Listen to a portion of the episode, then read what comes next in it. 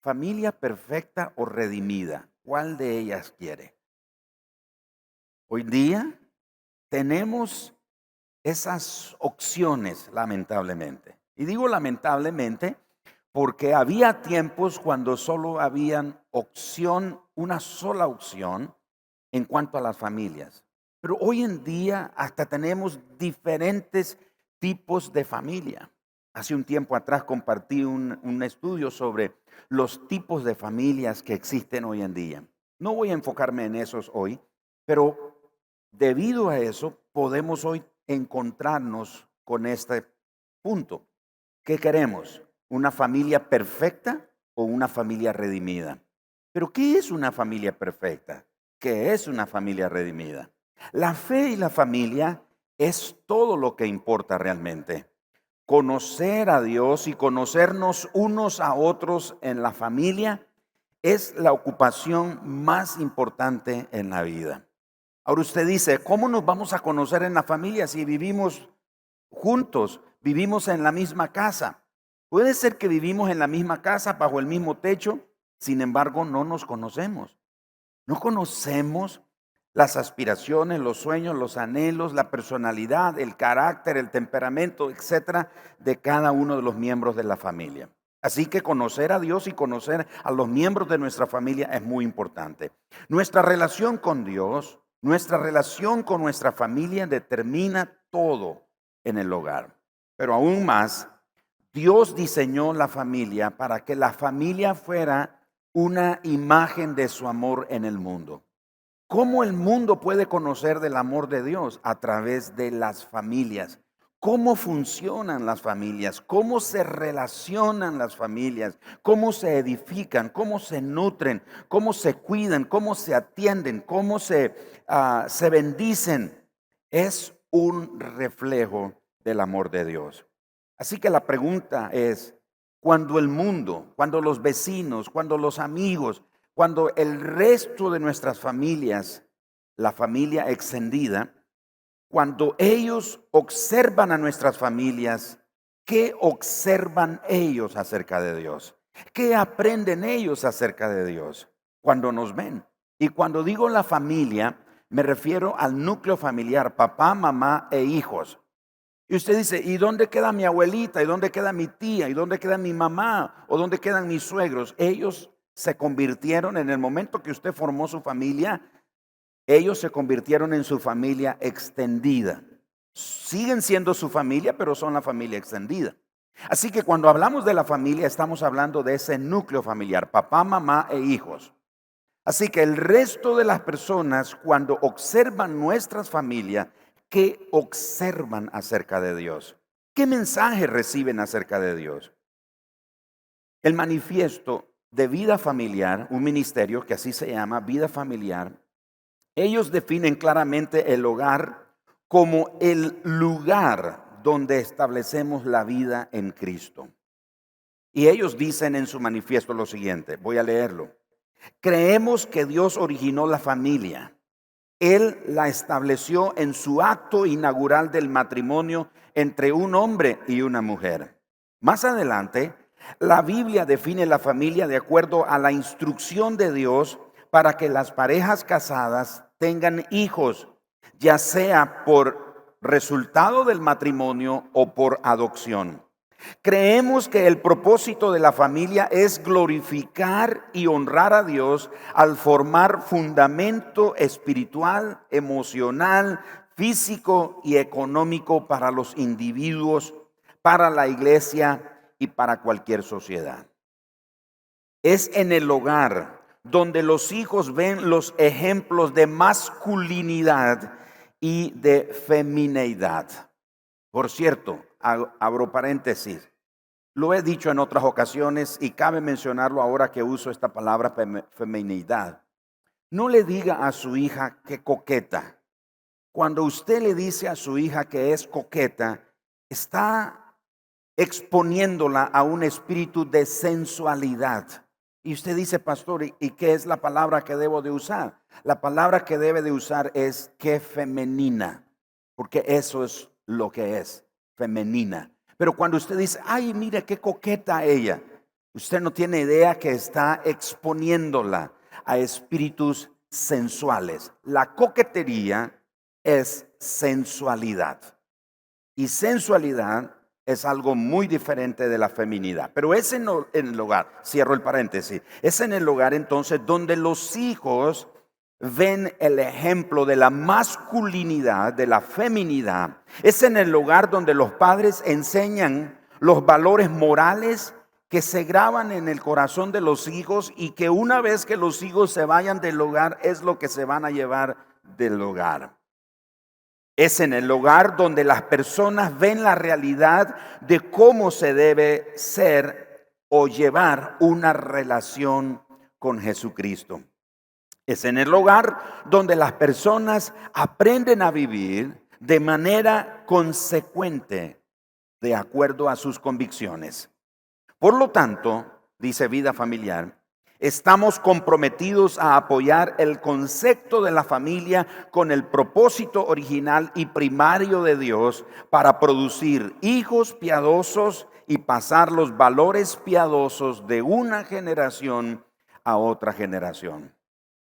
Así que entendemos de una manera más clara de lo que se trata la familia, de lo que se trata el hogar. Nuestra fe se define en el hogar. Y voy a decir algo que puede moverle la silla a algunos.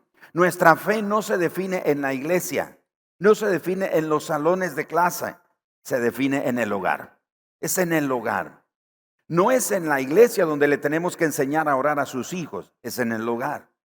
No es en la iglesia donde le tenemos que contar historias de Jesús a los niños, es en el hogar. No es en la iglesia donde tenemos que enseñarle a los niños a confiar en Dios, a los niños, los jóvenes y los adolescentes, no. O al resto de la familia, es en el hogar, es en el hogar. ¿Dónde es? En el hogar. Y entonces, ¿qué es lo que hace la iglesia? La iglesia refuerza lo que usted hace en el hogar. Ahora, el peligro es que si usted no hace nada en el hogar, lo que sus hijos reciben aquí en la iglesia o lo que la familia o los demás miembros de la familia reciben aquí en la iglesia se diluye, se lo lleva el viento, porque no tiene fundamento. ¿Me estoy explicando? Así que es muy importante que sepamos que la fe se define en el hogar y luego se muestra al mundo. Eso me recuerda a lo que mi mamá me decía muchas veces. Ella me decía, Gerardo, yo no voy a gastar tu nombre en la calle. Una sola vez voy a pronunciar tu nombre. Si no me haces caso, será cosa tuya. Haz lo que quieras, pero cuando vengamos a casa, arreglamos cuenta. Y ella decía, terminaba su sermón de esta manera, porque uno es en la calle lo que es en la casa.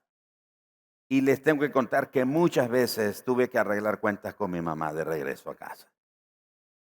Porque ella decía, Gerardo, una sola vez. Ella no estaba ahí, Gerardo, Gerardo, una sola vez. Porque la fe, los valores se enseñan en el hogar y se reflejan en el mundo. Si tú quieres conocer el carácter de un hombre, de una mujer o de los hijos, observe el hogar de esa familia. Siga el hogar de esa familia. El cuidado de la fe y de la familia comienza con una sincera evaluación en dónde está ahora mismo nuestra familia. Queremos saber dónde, eh, eh, cuán profunda, cuán firme es nuestra fe y nuestra convicción en Jesucristo.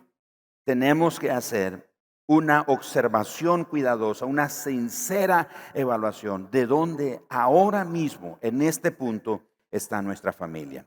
Así que le tenemos que dar una buena mirada al lugar donde estamos, le tenemos que dar una buena mirada al lugar hacia donde queremos ir y también tenemos que saber cómo podemos hacer para llegar ahí. A veces hay personas que nos han dicho a mi esposa y a mí, y lo he escuchado que los pastores Holland lo han contado también. A veces nos han dicho, ay, qué, qué bonito ver sus hijos que sirven a Dios. ¿Cómo hicieron para que sus hijos sirvieran a Dios? No fue como una imposición para ellos, pero los expusimos al ambiente que era el nuestro.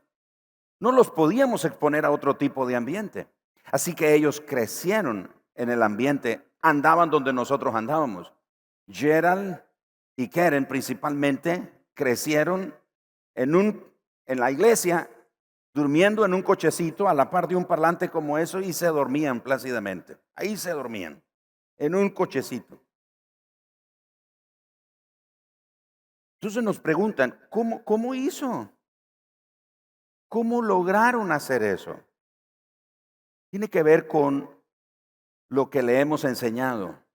Tiene que ver con los valores, con los principios, con, lo que creemos. Nuestros hijos, una de las cosas que yo no he aceptado es que etiqueten a mis hijos como hijos de pastor. Mis hijos son tan normales como los hijos de ustedes. Ay, pero es el hijo del pastor. No, es un hijo normal como el de ustedes. Se equivoca como el de ustedes. Toma buenas o malas decisiones como los hijos de ustedes. Pero no acepto que es que porque es el hijo del pastor. No. Y menciono eso porque a veces, ah, bueno, lo que pasa es que como es el hijo del pastor, entonces tiene que dar el ejemplo. Pero nuestros hijos son tan normales. Nos han hecho preguntas, nos han desafiado, han desafiado nuestra autoridad. A veces nos, nos dijeron, pero ¿por qué los otros hacen eso y nosotros no? Bueno, porque nuestros principios, nuestros valores son otros, no son como los de ellos. Y siempre les dijimos, no somos mejores que esas personas, pero somos diferentes. Somos diferentes porque nosotros tenemos a Jesús en nuestro corazón. Me acuerdo que, y bueno, ellos se ponen así nerviosos cuando cuento historias de ellos, pero ¿de qué otros les voy a contar historias sino de mis hijos? Cuando él se graduó, el mayor, se bachilleró, su escuela era una escuela cristiana, pero no había fiesta ni nada. Entonces los alumnos, sus padres hicieron una celebración en un hotel. Y el plan era una cena y después una fiesta hasta el amanecer. Y nuestro hijo nos dice, bueno, me vienen a traer a tales horas. y le digo, hijo, tienes una hora. Tu mamá y yo vamos a estar en el lobby. Tienes una hora para estar aquí con tus amigos. No, pero ¿cómo es que? Una hora. ¿Lo tomas o lo dejas? Una hora. No puede ponerse, y, hablo de eso para que usted vea que nuestros hijos son normales como los de ustedes. Pero la clave ha estado en que hemos enseñado la fe, los principios, los valores. Y yo tengo que atribuir más que un esfuerzo mío en esto, a mi esposa. Ella ha sido más dedicada en eso. Ella ha sido más esforzada, más enfocada en eso, más determinada en tareas como esas. Y a veces ella me comparte sus inquietudes, sus preocupaciones sobre algo particular en la vida de cada uno de nuestros hijos, porque ella está pendiente. Pero nos toca a nosotros como padres, enseñarle a nuestros hijos de nuestra fe. Así que pregúntese, ¿cuál es la condición de mi fe y de mi familia ahora, en este día? ¿Cómo me voy a hacer responsable de mi fe y de mi familia? Y aunque no hay familia perfecta, pero podemos ser una familia redimida. Y usted dijo, pastor, pero usted, me, usted puede decir, pero usted mencionó si podemos ser una familia perfecta o ser una familia redimida. Lo que pasa es que la corriente cultural actual define lo que en el hogar se debe creer acerca de la vida, acerca de la familia, acerca de la fe, acerca de Dios, acerca de la iglesia, acerca de los valores, acerca de los principios. La cultura actual hoy nos está imponiendo su propia definición de todas esas cosas. Y nosotros como defensores de el diseño de Dios, de la familia, del hogar y del matrimonio, tenemos que estar listos para como con un bisturí de manera bien clara hacer la partición de las cosas que son de Dios y las que no son de Dios. Así que hoy nos encontramos con esos dos tipos de familia. Las familias perfectas y las familias redimidas. ¿En qué se diferencian? Las familias perfectas son guiadas por las tendencias. Las familias perfectas tratan de seguir la guianza de las tendencias de la cultura. En cambio, las familias redimidas son guiadas por la fe en Jesucristo y tienen responsabilidad espiritual personal. Así que las familias perfectas, según la definición de la cultura actual, son guiadas por la tendencia. Pero las familias redimidas son aquellas que han puesto su fe en Jesucristo, pero no solamente eso, cada miembro asume la responsabilidad personal en su vida espiritual. ¿Cuáles son algunas de esas tendencias que están guiando a las familias que quieren ser perfectas? La primera, el hogar que está centrado en el niño. El hogar centrado en el niño. En la década de los 80, los padres comenzaron a centrarse más en cuanto a la crianza de los hijos, comenzaron a centrarse más en las oportunidades y en las ventajas que sus hijos deberían de tener para el futuro.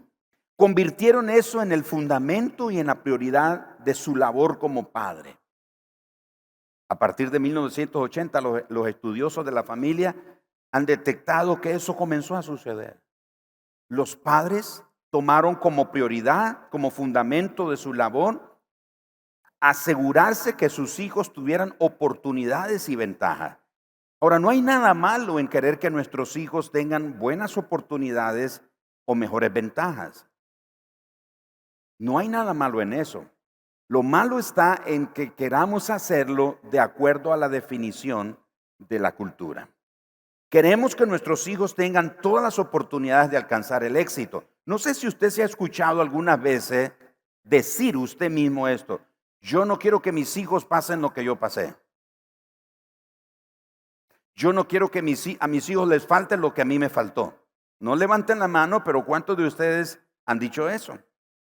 Sin darse cuenta, usted ha sido arrastrado, si usted es uno de los que piensa de esa manera, es uno que ha sido arrastrado por la tendencia de que el hogar está centrado en el niño o en los hijos. Yo, yo me recuerdo de la escuela primaria que a uno lo castigaban en la escuela. ¿A cuánto lo castigaron en la escuela? A ver, levanten la mano. Y, y, hermano, el castigo en la escuela no era un email al padre, no era un WhatsApp, era un, ¿cómo se llama? Un alón de patilla, de oreja, un coscorronazo. Y lo más nobles, una regla más o menos de este tamaño. Y ay, ay de que nuestros padres se dieran cuenta que nos castigaban en la escuela. ¿Sí o no? Porque ¿qué pasaba? Recibíamos doble porción. Hoy no. Hoy nos hemos, la tendencia en la cultura, no nos hemos dado cuenta que nos ha enfocado en que el niño, el niño, no, que, hay que hablar con el niño, que no lo castigue, que no. Entonces somos más sabios que Dios. Dios dijo que usáramos la vara para corregir a nuestro hijo, que si usábamos la vara le íbamos a salvar el alma. Entonces somos más sabios que Dios nosotros. No, es que no lo castigue, habla con él. Porque si se va a traumar, a ver, ¿cuántos traumados hay aquí? Le tiraron la chinela, le dieron de coscorrón. Ahora, tampoco estoy diciendo, ¿verdad? Pues que vamos a, hacer ser groseros. Pero yo me acuerdo, tenía un profesor en la escuela pagada. Estaba en silla de ruedas mi maestro. Hoy, 52 años después pienso, hombre, qué ingenuo niño era yo. ¿Por qué nunca me le corría al profesor? Jamás me iba a alcanzar. Me pedía las tareas. Ampié. Y, yo, mi apellido es Ampié Álvarez. O sea, era el primerito. Álvarez. Y comenzaba la tarea. Y si yo trastabillaba o me equivocaba, las manos. Poner las manos así y con una regla más o menos de ese tamaño y ¡zas! estudiar. Yo no soy traumado. Pero la tendencia hoy nos dice que tenemos que cuidar al niño y esto nos lleva a lo siguiente. Cuando el deseo de dar a nuestros hijos todas las ventajas se convierten en desventaja. Cuando ese deseo nuestro de darle todas las ventajas a nuestros hijos se convierten más bien en desventajas.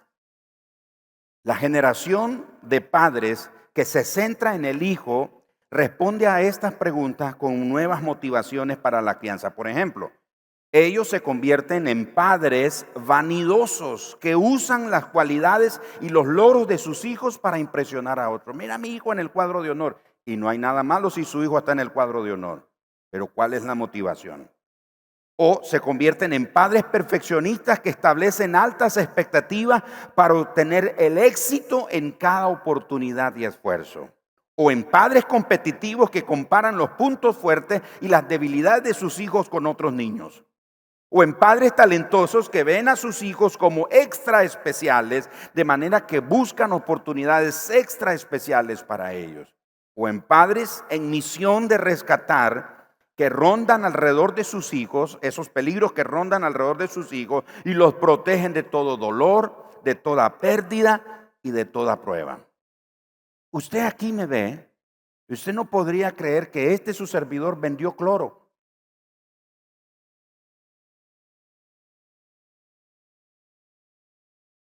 Y a veces nosotros decimos, yo no quiero que mi hijo o mis hijos pasen necesidades y las cosas que, que yo no tuve. No hay nada malo en que ellos experimenten carencias y dificultades. ¿Sabe por qué? Ellos no van a perecer. Si usted no pereció, ellos tampoco van a perecer. Estoy explicando. Yo era flaquito y no es que ahora soy así musculoso. Tal vez un poco de aquí, ¿verdad? Ahora. Pero en mi época de vacaciones, mi papá era un albañil y me llevaba a trabajar, a colar arena, a llevar cemento, a hacer mezcla, a llevar bloques, a limpiar ladrillos. Y yo recibía mi pesitos, mi salario de eso. Algunos queremos proteger tantos a nuestros hijos que no nos estamos dando cuenta que estamos edificando una familia perfecta, porque la tendencia está centrada en el hijo. Queremos que el hijo esté protegido, que no le pase nada. Por supuesto, no es que lo vamos a exponer intencionalmente al peligro, pero hay cosas que son buenas.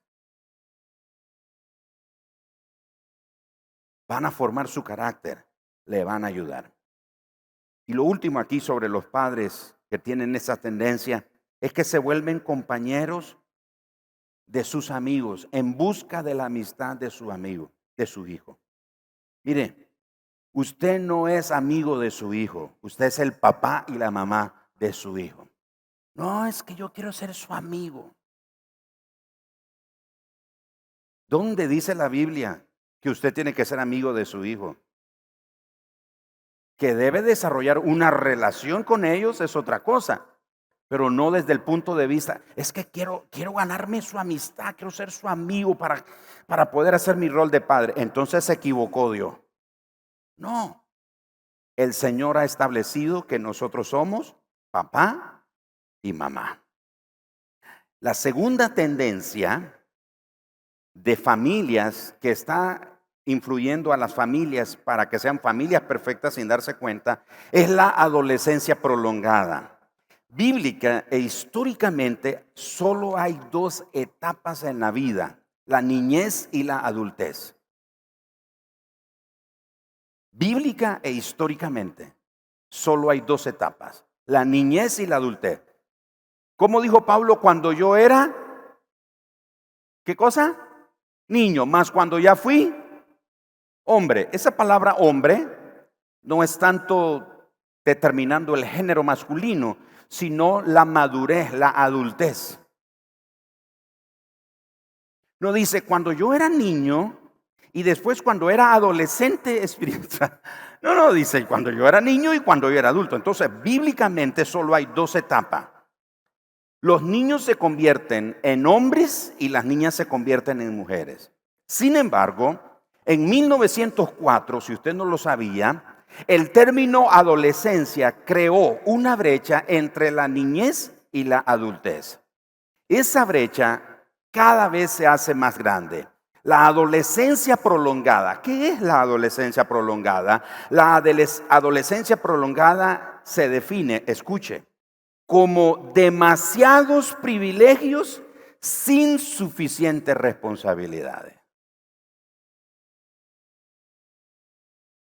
Muchos tenemos a nuestros hijos con demasiados privilegios y sin ninguna responsabilidad. No lavan el plato en el que comen, no arreglan su cama, no barren el patio. Yo, de nuevo, ¿verdad? Uno como niño, ¿verdad? Hoy que tengo 52 años, digo, hombre, ¿por qué no me rebelé? A mí me levantaban a las 6 de la mañana a barrer el patio.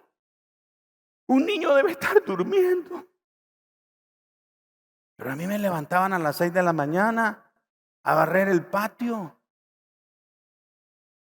Y le tengo que decir una que otras veces pensé mal de la vecina, no del árbol.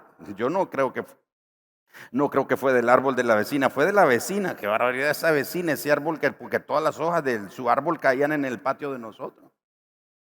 Me tocaba sacar la basura.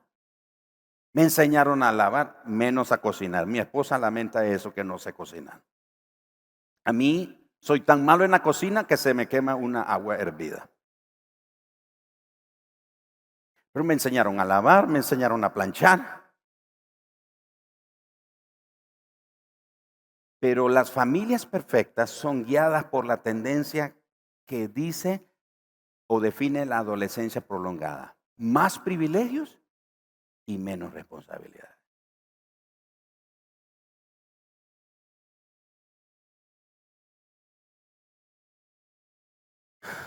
Durante los primeros 10 años de vida de los niños, generalmente los padres le estamos diciendo, miren qué interesante, los padres le decimos a los niños, ay, crece, crece, crece. Ayer estaba con mi esposa y nuestra hija en su habitación y estábamos hablando de los hijos. Y le dije a mi esposa, wow, se nos crecieron los chicos ya. Se nos crecieron los hijos. Ya nuestro hijo mayor se casa pronto. Y, wow, la vida, así es. Ese es, ese es el ciclo de la vida. Y dice mi esposa, ¿por qué no se quedaron niños? Serían un fenómeno.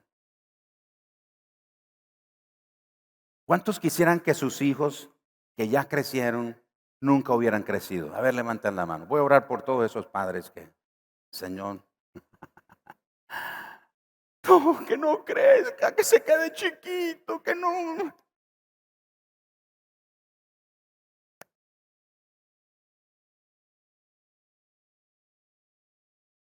Y no hay nada malo en desear que se queden así chiquitos. El peligro está que no los estamos preparando para la vida. Les estamos dando demasiados privilegios.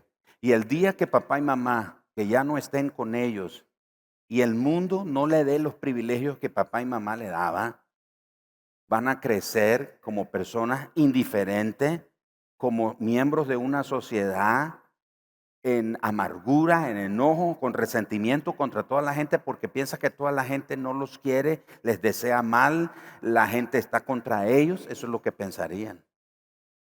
Porque los padres no les dieron responsabilidades. Así que entre los primeros 10 años queremos que crezcan, ¿no es cierto? Que crezcan, Queremos verlos crecer, que coman, que digan papá, que digan mamá, que se bañen, etc. Sin embargo, después de los 10 años, después de los 10 años, de los 10 a los 12 años, comienzan a activarse dos motores. Anótelos por algún lado estos dos motores. ¿Saben cómo se llaman estos dos motores? El motor de la individualidad y el motor de la separación la individualidad y la separación, porque los hijos ya después de los 10, 12 años ya no quieren. Yo me acuerdo, yo no sé al hermano Orlando si le pasa, cuando estaba con su niña eh, Melly, la tomaba de la mano. Yo no creo que ahora el hermano Orlando dure tomado de la mano de su hija, no porque su hija no quiera o porque él no quiera, es porque hay algo que es de papá, por favor. ¿Sí o no, hermano Orlando? ¿Y a cuánto les ha pasado eso? Que los hijos ya se vuelven independientes. Uno lo quiere llevar de la mano y dice, no, no, suéltame, déjame. ¿A cuánto les ha pasado eso con sus hijos? ¿No es cierto? De manera entonces que se activan esos dos motores. Los hijos empujan a los padres para convertirse en pequeños adultos. Nuestro hijo Joel, él amaba su, su biberón su pacha, su mamila. Y lo convencíamos que dejara su, su biberón.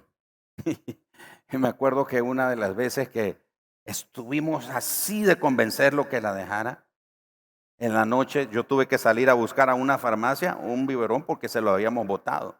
Y le dijimos, pero Joel, usted ya es un hombre.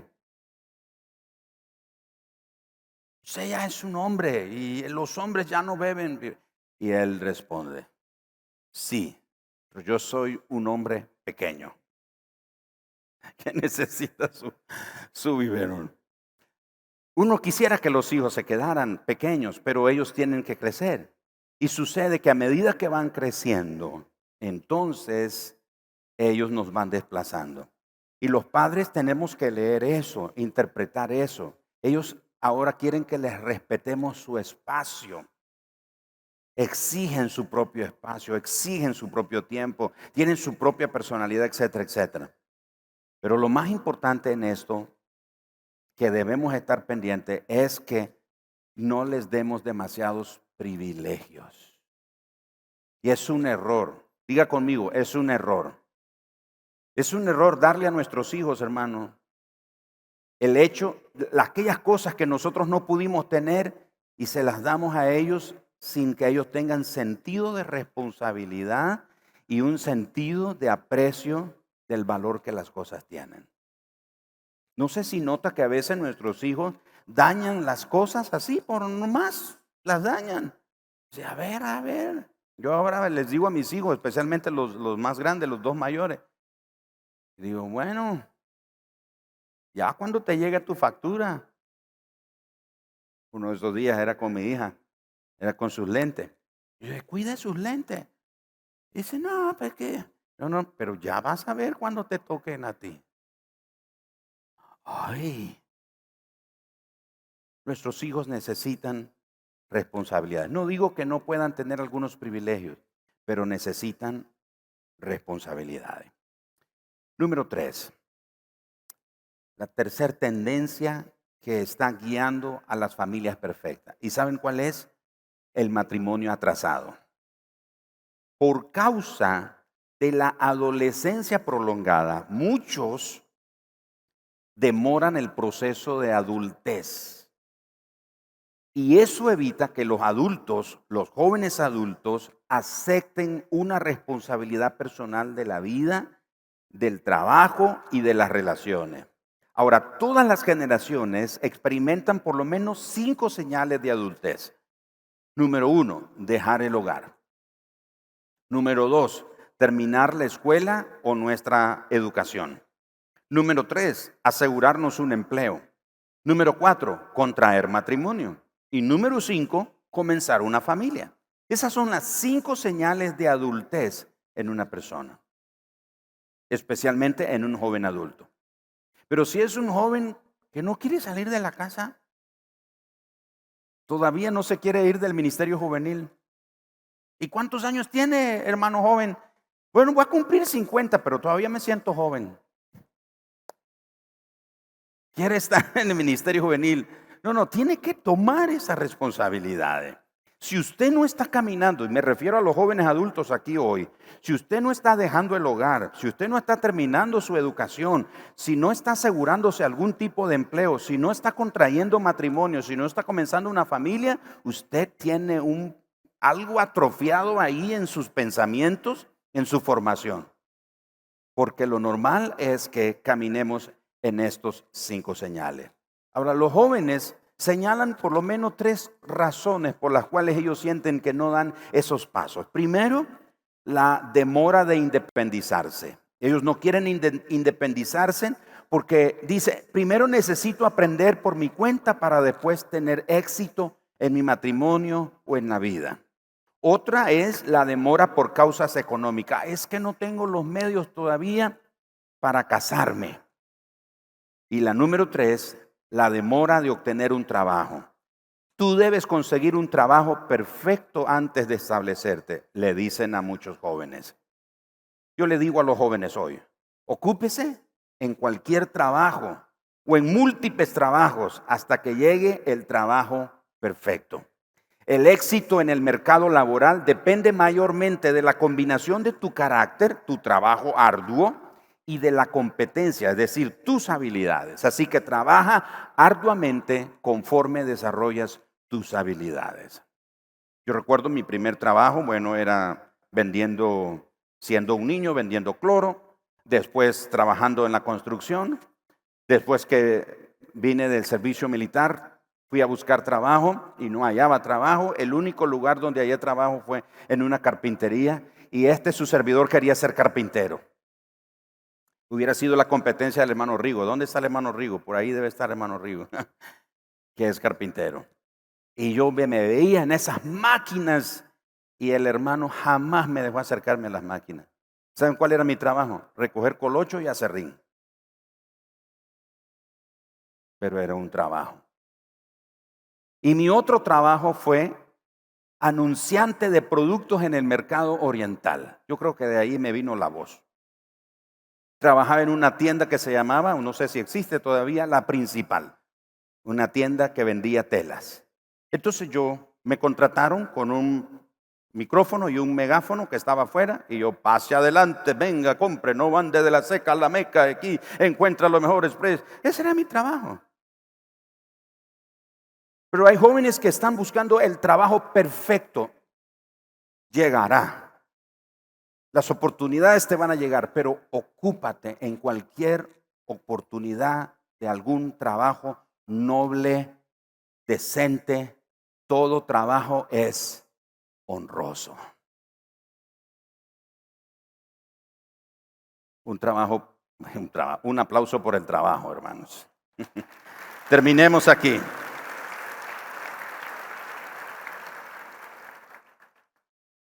La última con la que termino esta noche, esta tarde, es la cohabitación. ¿Qué es la cohabitación? Son las parejas que están esquivando la decisión de establecer relaciones tradicionales o formales. La cohabitación es el patrón principal de esta tendencia, es que ellos están protegiéndose porque no están definidos en cuanto a la relación del matrimonio. Y dicen, vamos a vivir, vamos a ver cómo funciona esto. Realmente esa explicación aceptable por la sociedad lo que quiere decir es que no queremos un compromiso a largo plazo.